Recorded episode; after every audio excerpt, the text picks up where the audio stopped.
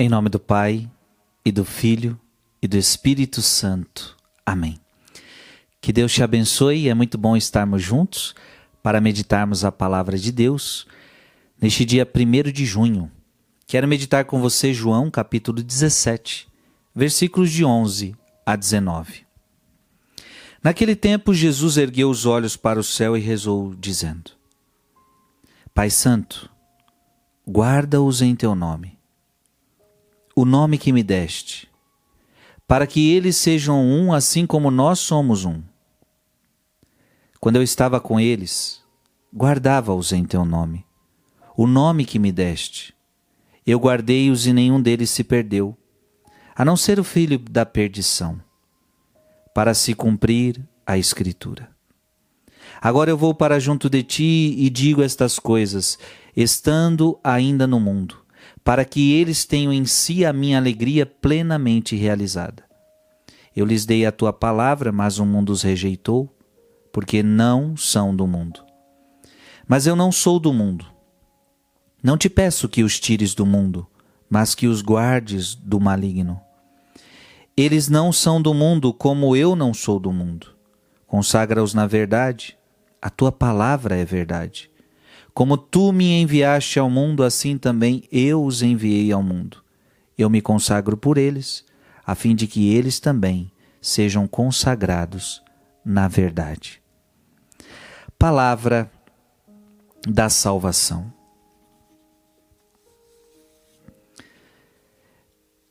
Jesus está rezando por nós. Jesus está rezando pelo mundo. E quatro coisas ele está pedindo ao Pai por nós.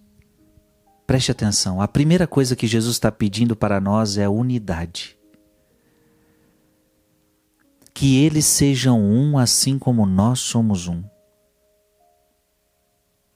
A mesma unidade que ele tem com o seu Pai, ele quer que nós tenhamos uns com os outros. Isso é forte, hein? A mesma unidade que ele tem com o Pai, ele quer que nós tenhamos uns com os outros, que eles sejam um. É a primeira coisa que Jesus está pedindo ao Pai. Até porque o diabo, o que, que significa a palavra diabo? Significa divisor. O diabo sempre quer nos dividir, minha gente. O diabo não quer que nós sejamos um. É por isso que coloca mágoa, é por isso que coloca ciúme, é por isso que coloca inveja, é por isso que o diabo coloca fofoca, é por isso que o, o diabo coloca traição, é por isso que o diabo coloca adultério. Porque o diabo quer destruir a este, este pedido de Jesus, que eles sejam um. Deus quer que a gente, o plano de Deus é que nós vivamos em comunhão uns com os outros e com Deus, que, que vivamos a unidade. É a primeira coisa que Deus pede para nós, que eles sejam um. Segunda coisa, preste atenção, isso é lindo. Jesus pede para nós perseverança. Pai Santo, guarda-os em teu nome guarda-os em teu nome. Jesus pede a graça da perseverança para nós, que nós sejamos guardados até o fim. Que nós perseveremos na doutrina dos apóstolos. Jesus cita Judas que se perdeu, ou seja, alguém que não, alguém que não perseverou. Alguém que desistiu. É preciso perseverar. Judas, no evangelho de hoje, é, é, é dito que é o filho da perdição. Quem não persevera se perde.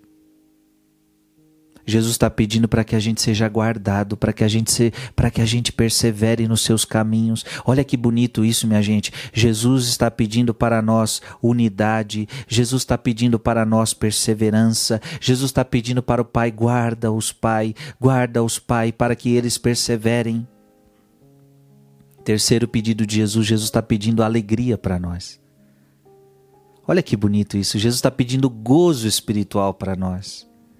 Agora eu vou junto, agora eu vou para junto de ti e digo estas coisas estando ainda no mundo, para que eles tenham em si a minha alegria plenamente realizada. É só estando unidos a Deus que nós teremos essa alegria. É por isso que ele começa pedindo unidade, porque só estando unido a Deus, estando unido aos irmãos, é que eu vou ter alegria plena, é que eu vou ter alegria verdadeira. Ele já pediu a perseverança, porque só perseverando nos caminhos de Deus é que eu vou ter alegria plena, é que eu vou ter alegria completa. E que bonito Jesus está pedindo que tenham em si a minha alegria. Olha, olha que forte isso. A alegria que eu tenho, eu quero que eles tenham. Jesus não está pedindo qualquer coisa para nós. Jesus está pedindo que, olha, Pai, a alegria que eu tenho no meu coração. Você imagina qual é a alegria de Deus? Qual é a alegria de Deus? É uma alegria que não tem fim a mesma alegria que eu tenho, Pai, eu quero que eles tenham. E é claro, essa alegria verdadeira você vai desfrutar no céu. A alegria de Deus você vai desfrutar no céu. E é esta alegria que Ele está desejando para você. É este gozo que Ele está desejando para você. O gozo de estar um dia no céu. A alegria de um dia estar no céu. E para isso você precisa viver a unidade. E para isso você precisa perseverar. E para isso nós precisamos estar unidos a Ele. E por fim, Deus pede para nós santidade. Não te peço que o tires do mundo, mas que os guardes do maligno. Eles não são do mundo como eu não sou do mundo. Veja, tira-os do mundo, Pai. Que eles vivam a santidade. Os guarde do maligno. Entende que Deus quer para nós, Deus quer para mim, para você um caminho de santidade. E como é que eu vivo a vida de santidade? Se afastando do mundo e se afastando do maligno. E claro, lutando contra o homem velho que há dentro de nós. São João da Cruz diz, diz que há três inimigos que a gente precisa combater. Primeiro, a nós mesmos. O pecado original que está dentro de nós. Mas hoje o Evangelho revela que nós precisamos nos afastar do mundo e do maligno. Então são três os inimigos que a gente tem que tomar cuidado: a nossa própria carne, o mundo e o maligno. Este é o caminho de santidade que o Senhor propôs para nós. Consagra-os na verdade. Só na santidade é que nós vivemos a verdade de Deus. Veja que esses pedidos de Jesus para nós são essenciais: unidade, perseverança, alegria, santidade. Foi isso que Deus pediu para nós.